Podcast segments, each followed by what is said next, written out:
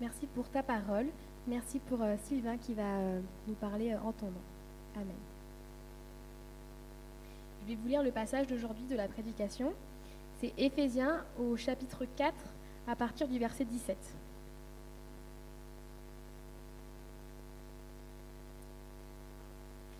Voici donc ce que je dis et ce que j'affirme dans le Seigneur. Vous ne devez plus vous conduire comme les non-croyants qui se laissent guider par la sottise de leurs pensées. Ils ont l'intelligence obscurcie, ils sont étrangers à la vie de Dieu à cause de, de l'ignorance qui est en eux, à cause de l'endurcissement de leur cœur. Ils ont perdu tout sens moral et se sont livrés à la débauche pour commettre avec avidité toutes sortes d'impuretés. Mais vous, ce n'est pas ainsi que vous avez appris à connaître Christ. Si de moins c'est lui que vous avez écouté, et si c'est en lui que vous avez été enseigné conformément à la vérité qui est en Jésus. On vous a enseigné à vous débarrasser du vieil homme qui correspond à votre ancienne manière de vivre et se détruit sous l'effet de ses désirs trompeurs, à vous laisser renouveler par l'esprit dans votre intelligence et à vous revêtir de l'homme nouveau, créé selon Dieu, dans la justice et la sainteté que produit la vérité.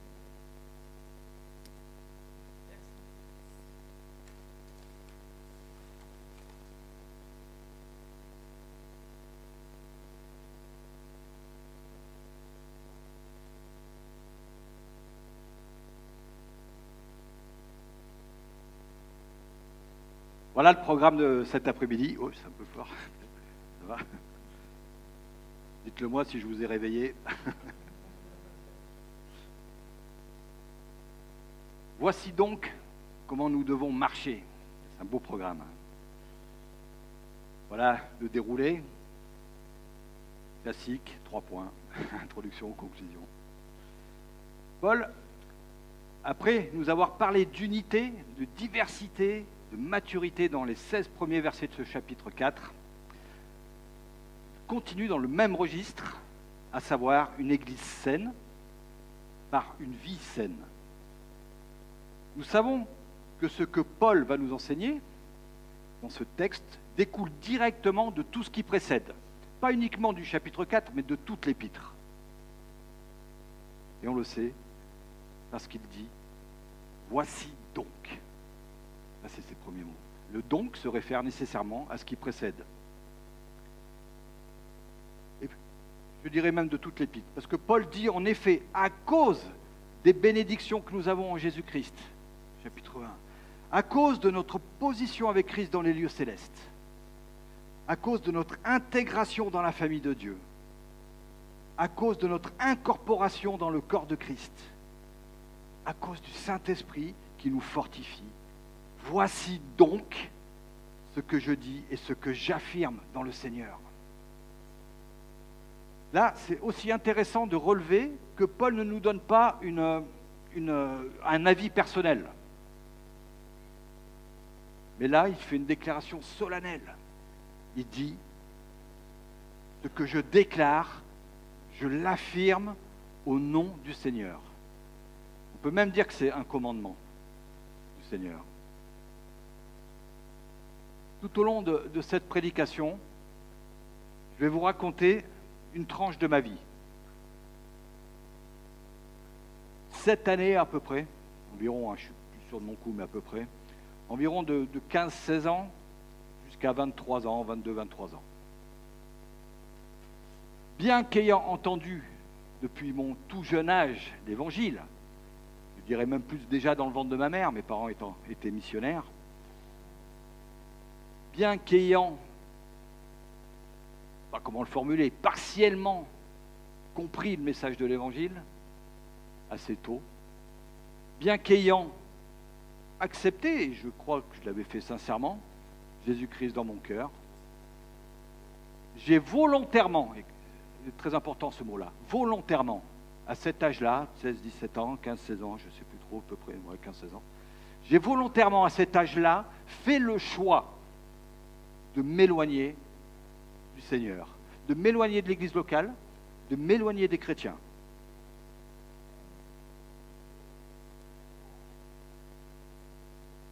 Mon choix de vie a logiquement impacté tout d'abord mon langage mon comportement, grossièreté, méchanceté, rébellion, refus de l'autorité, puis très rapidement, absentéisme scolaire, redoublement, je me fichais de tout.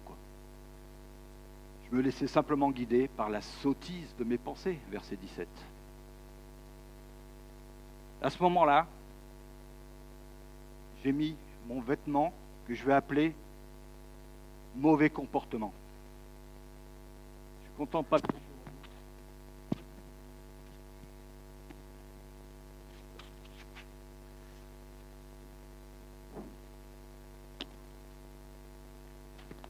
Puis, dans la continuité, mon intelligence étant obscurcie et étant totalement ignorant, avec un cœur entêté et endurci, je deviens alors totalement étranger à la vie de Dieu. Verset 18. Conséquence, à mon mauvais comportement se sont ajoutées les mauvaises fréquentations. À ce moment-là, j'ai endossé le vêtement des mauvaises fréquentations.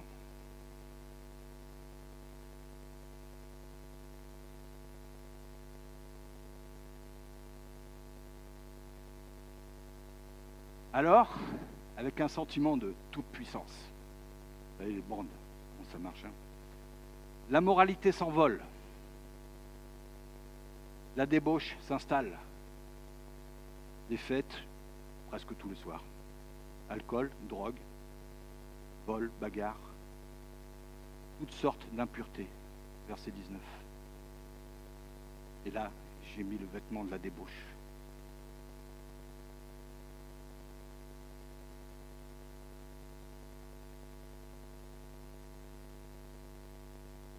Voilà. C'est bien ce que dit Paul dans ce texte. Nos choix volontaires, nos pensées ont des conséquences sur notre marche, sur notre comportement. Des conséquences directes. Il y a un lien très étroit, étroit pardon, entre nos pensées et notre comportement et nos habitudes.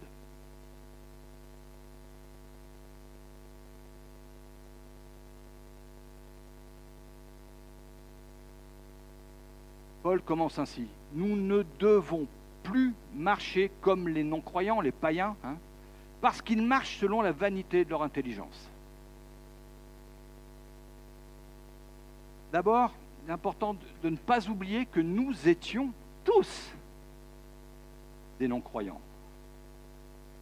Souvenez-vous qu'autrefois vous étiez identifiés comme non-juifs, au chapitre 2, Paul nous dit, cet épître. Puis, nous vivions tous comme des non-croyants. Chapitre 2 également.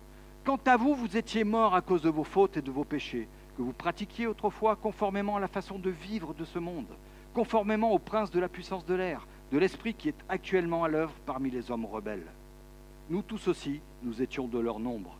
Notre conduite était dictée par les désirs de notre nature propre, puisque nous accomplissions les volontés de la nature humaine et de nos pensées, et nous étions par notre condition même destinés à la colère, comme tous les autres. Aussi, aujourd'hui, nous vivons dans un contexte païen, un contexte non croyant.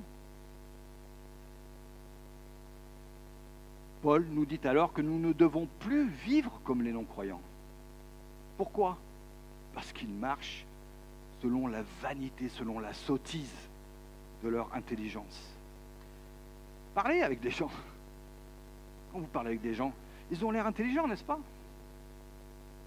Ils peuvent vous donner des raisons pour leur comportement. Ils ont des raisonnements, des rationalisations, des justificatifs. Ils vont vous donner de bonnes raisons concernant pourquoi il est plus sage de vivre ensemble avant de se marier. De très bonnes raisons pourquoi les, les mamans peuvent se faire avorter de leur enfant pourquoi il n'est pas nécessaire, aux hommes de rester fidèles à leur épouse?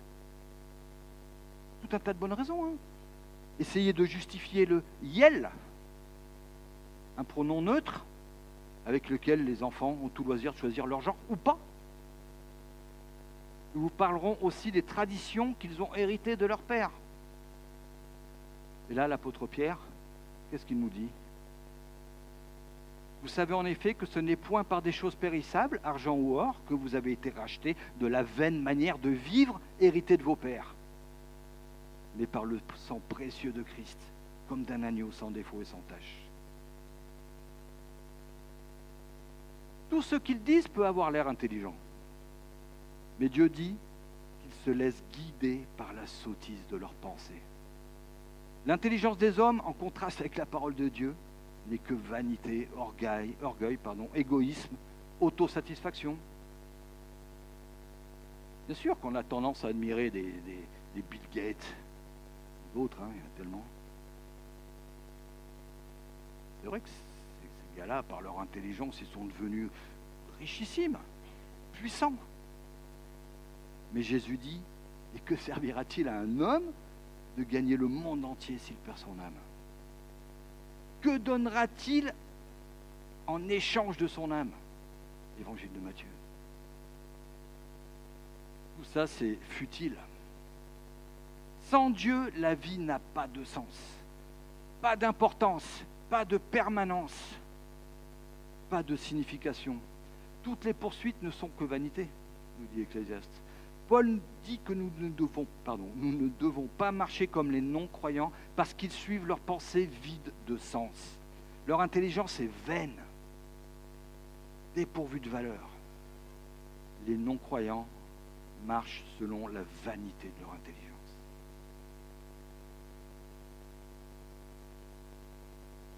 Le verset 18. La spirale du mal, une spirale de la destruction. Le verset 18 donne ce que John Stott appelle la spirale du mal qui conduit à la vanité de leur intelligence. Je vous le redis, ils ont l'intelligence obscurcie, ils sont étrangers à la vie de Dieu à cause de l'ignorance qui est en eux, à cause de l'endurcissement de leur cœur. Les non-croyants sont dans l'ignorance, ils ignorent Dieu à cause de leur endurcissement, à cause de l'endurcissement de leur cœur. Cet endurcissement du cœur a produit leur ignorance. Cette ignorance n'est pas une condition passagère, parce que le texte nous dit l'ignorance qui est en eux. Elle n'est pas due à des circonstances externes. L'ignorance est due à l'endurcissement de leur cœur.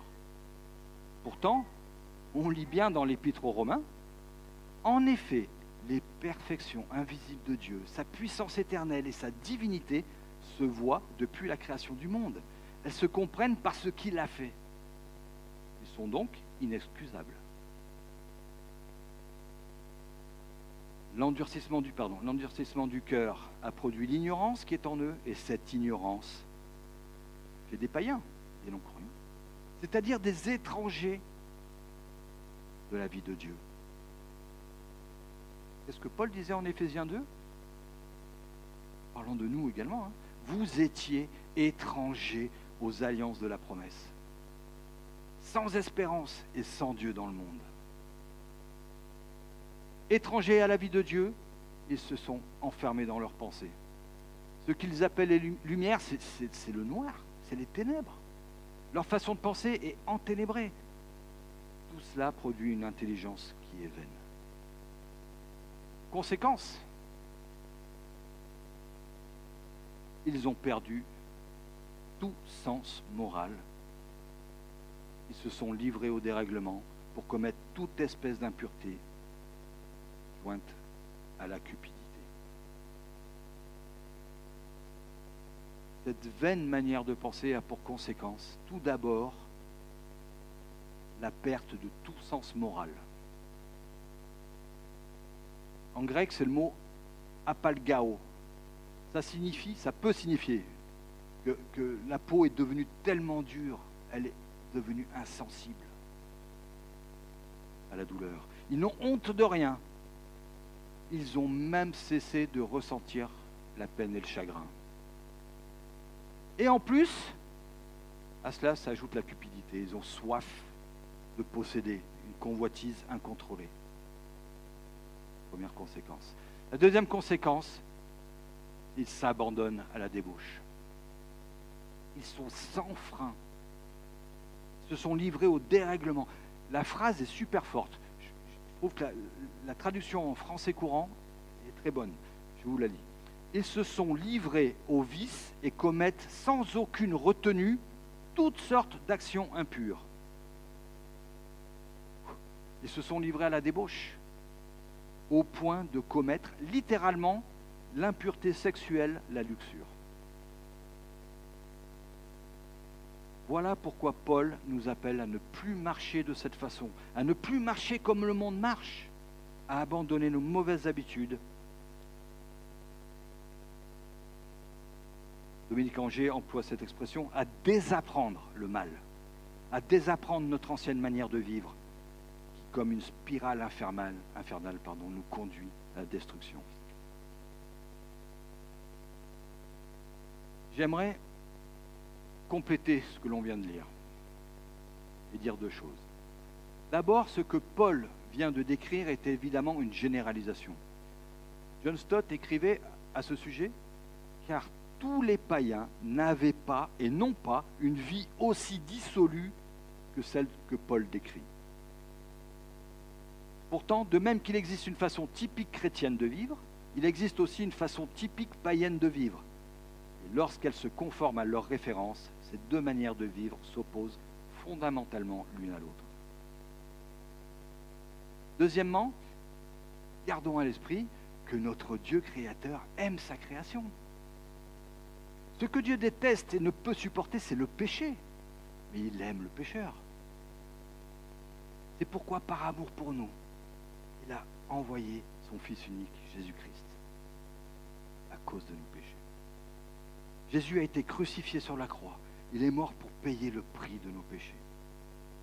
Il nous a ainsi pardonné tous nos péchés, passés et futurs. Et Dieu l'a ressuscité d'entre les morts pour donner la vie éternelle à tous ceux qui croient en lui.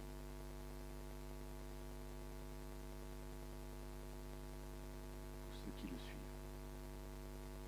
C'est ça le nom gratuit du salut pour tous. Alors on ne doit pas se tromper de cible. Nous vivons dans le monde et nous sommes, nous sommes appelés à aimer notre prochain, mais à rejeter le péché. Nous sommes appelés à prier pour nos concitoyens, afin que Dieu leur donne de se repentir de leurs péchés, qu'ils puissent venir à Christ, qui les aime d'un amour inestimable.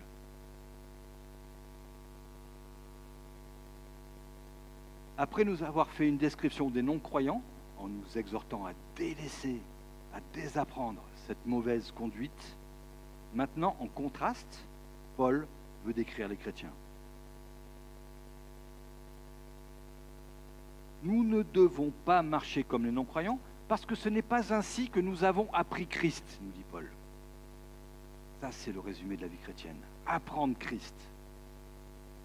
Paul continue de viser nos pensées, desquelles découle notre comportement, notre façon de vivre. Apprendre Christ, voilà ce qui doit motiver notre quotidien et qui conduit à des actions qui plaisent à Dieu. Christ est lui-même le contenu de l'Évangile. Verset 20. Mais, c'est là qu'on voit que c'est un bel et bien contraste, mais vous, ce n'est pas ainsi que vous avez appris à connaître Christ. Apprendre Christ, c'est tout d'abord l'accueillir dans notre vie en tant que personne vivante qui transforme, qui nous transforme par son enseignement. Cet apprentissage se compose de deux stades présentés au verset 21 selon une progression logique. La première partie du verset 21 nous dit, si du moins c'est celui que vous avez écouté, si du moins c'est Christ que vous avez écouté. Christ est le maître, le prédicateur avec un P majuscule. Ce prédicateur prêche à travers le petit prédicateur humble. Et à ce sujet, John Stott disait aussi, nous entendons la voix de Christ dans tout enseignement moral foncièrement biblique. C'est Christ qui se fait connaître. Dans cette première partie du verset 21, quand Paul nous dit si c'est celui que vous avez écouté, il se réfère à la conversion, à la première rencontre, au moment initial, au moment où une personne accueille la bonne nouvelle de l'Évangile pour la première fois. C'est comme si elle entendait, elle écoutait Christ. Et elle lui répond. Elle répond à son appel. Il réoriente toute sa vie. C'est bel et bien une rencontre personnelle. Voilà la première étape, la conversion. Puis ensuite, c'est la formation. C'est un point de départ, la conversion. Et Christ est lui-même le formateur. Deuxième partie du verset 21. Et si c'est en lui que vous avez été enseigné conformément à la vérité qui est en Jésus Nous sommes en Christ. Toutes les bénédictions spirituelles se trouvent en Christ. Christ est donc ce contexte de l'enseignement.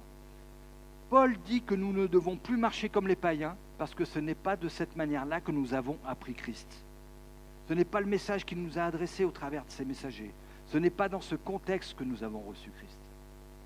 Nous avons été instruits conformément à la vérité qui est en Jésus. L'emploi du nom de Jésus au lieu de Christ dans ce texte indique la vie terrestre de Jésus. Celui qui s'est chargé de sa croix.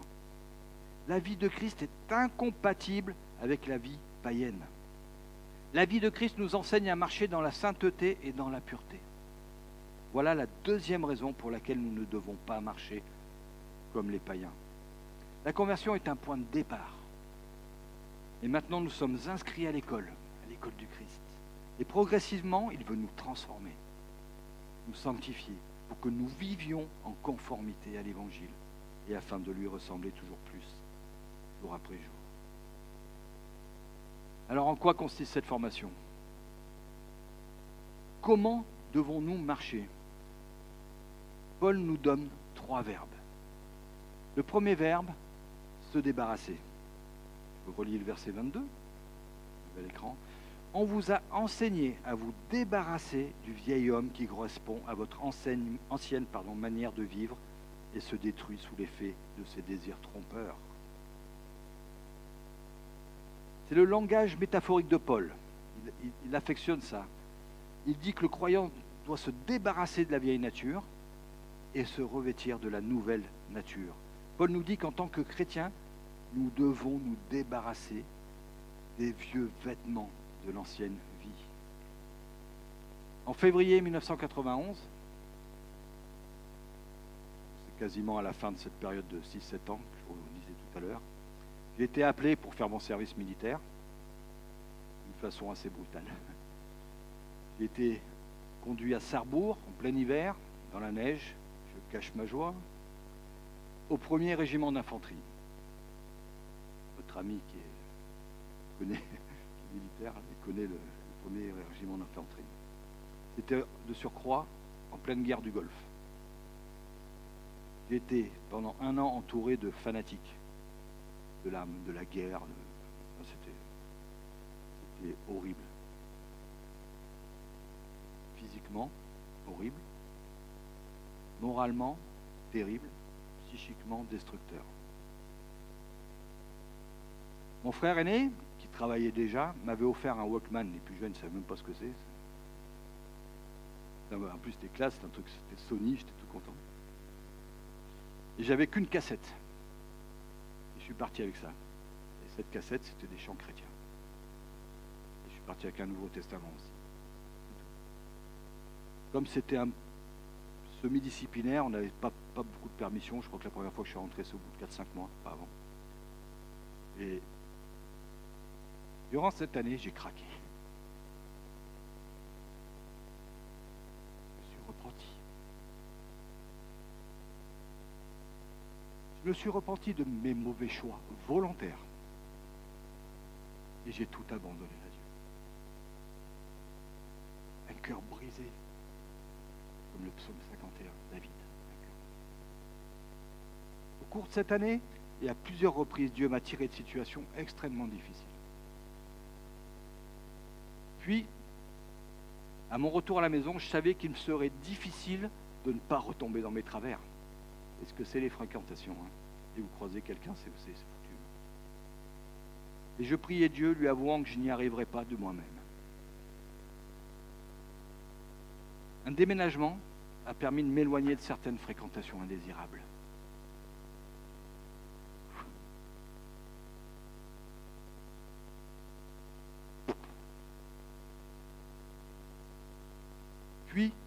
J'ai repris des études. En bossant en même temps. Ça m'a permis de m'occuper, de faire moins de bêtises. J'étais déterminé par la grâce de Dieu à me laisser transformer et à me débarrasser de ma vie passée.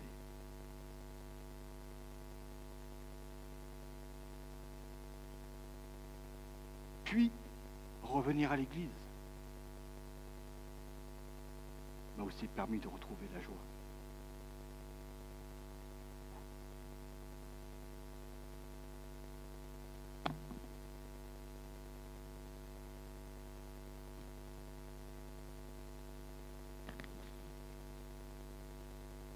Vous comprenez que c'est une image, ces vêtements-là. Une métaphore, Paul, y encore bien des vêtements enlevés. Aujourd'hui, je m'arrête là. Je, je suis sûr que j'ai pas les- la tablette de chocolat de Ronaldo. hein. Paul fait une forte distinction entre le comportement des chrétiens et celui des non-croyants. Nous devons nous il dit que nous devons nous dépouiller de notre vieille nature et revêtir la nouvelle nature. La vieille nature est corrompue, mais la nouvelle nature est créée selon Dieu. La vieille nature est dominée par les convoitises, mais que la nouvelle nature est créée dans une justice et une sainteté. Les convoitises de la vieille nature sont trompeuses, nous dit le mais la nouvelle nature est selon la vérité. Nous devons nous débarrasser de notre vieille nature. Premier verbe, nous débarrasser. Deuxième verbe, renouveler. Verset 23. À vous laisser renouveler par l'esprit dans votre intelligence. Certaines versions traduisent votre esprit. Peu importe, le Saint-Esprit est à l'œuvre. Le nouveau comportement du croyant n'est pas quelque chose d'extérieur.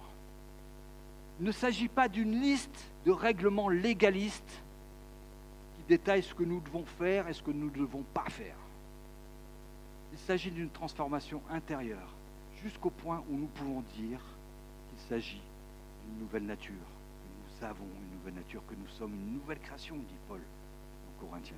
Si quelqu'un est en Christ, il est une nouvelle créature. Les choses anciennes sont passées. Voici toutes choses sont devenues nouvelles. C'est une transformation de notre intelligence, notre manière de voir la réalité de nos valeurs, de notre perspective, de la vie et de l'éternité. Nous ne pensons plus comme ceux qui ne connaissaient pas Dieu. Paul dit ça dans un Thessaloniciens. J'aime bien aussi ce que Paul dit dans Romains 12, au verset 2. Ne vous conformez pas au monde actuel, mais soyez transformés par le renouvellement d'intelligence, afin de discerner quelle est la volonté de Dieu, ce qui est bon, agréable et parfait. Ce n'est pas uniquement la notion de j'enlève le disque dur de non-croyant, je mets un nouveau disque dur du chrétien. C'est pas que ça, ça en fait partie. Mais c'est un processus. C'est vraiment un processus par lequel Dieu lui-même renouvelle notre intelligence, notre esprit et nos pensées. Nos pensées desquelles découle notre comportement. Dieu veut transformer nos raisonnements. Se débarrasser, être, se laisser renouveler. Et troisième verbe, revêtir. Verset 24. Et à vous revêtir de l'homme nouveau, créé selon Dieu dans la justice et la sainteté que produit la vérité.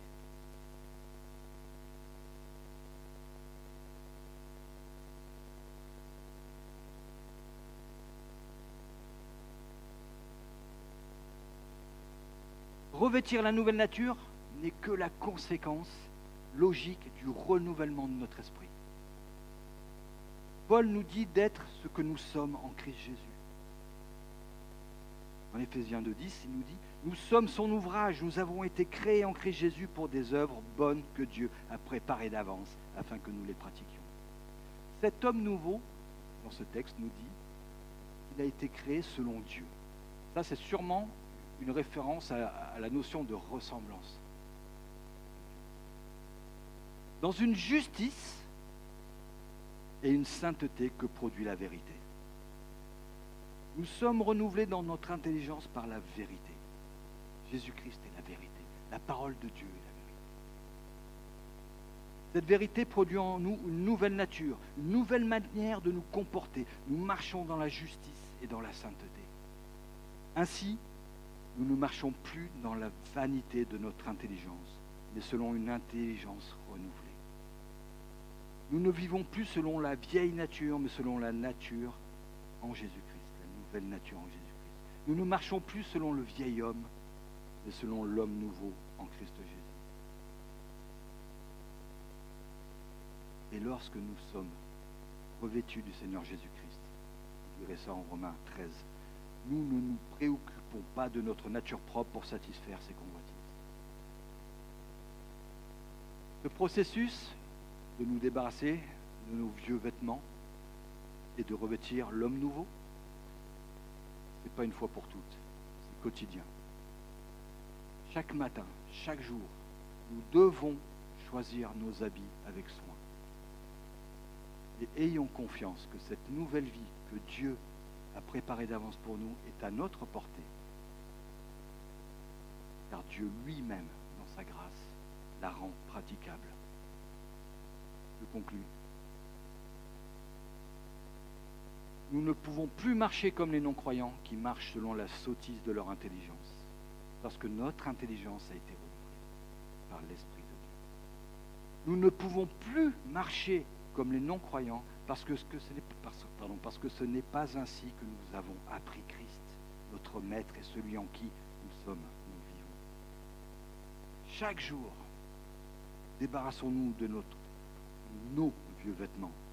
Les vêtements que nous portions faisaient honte. Ils ne convenaient pas en tant que chrétiens. Repentons-nous chaque fois que cela est nécessaire et laissons Dieu transformer nos raisonnements et revêtons notre nouveau costume.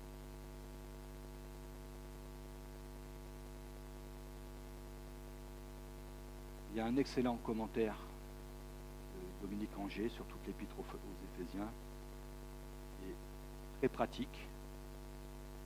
Et à chaque section, on propose une prière. Donc on l'a déjà fait. Et ce soir, c'est ce que je vous propose encore.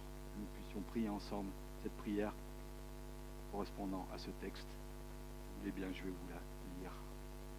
S'incliner dans la prière. Notre Dieu aide-nous à rompre complètement avec notre ancienne manière de penser et de vivre. Éloigne-nous des pensées vides de sens, de l'endurcissement du cœur et de l'inconduite. Nous voulons continuer d'apprendre Christ. Enseigne-nous davantage ce qui est conforme à la vérité qui est en lui. Avec ton aide, nous voulons nous débarrasser de l'homme ancien, être renouvelés dans nos pensées et nous revêtir de l'homme nouveau. Par ta grâce, cela est possible. Au nom de Jésus. Amen.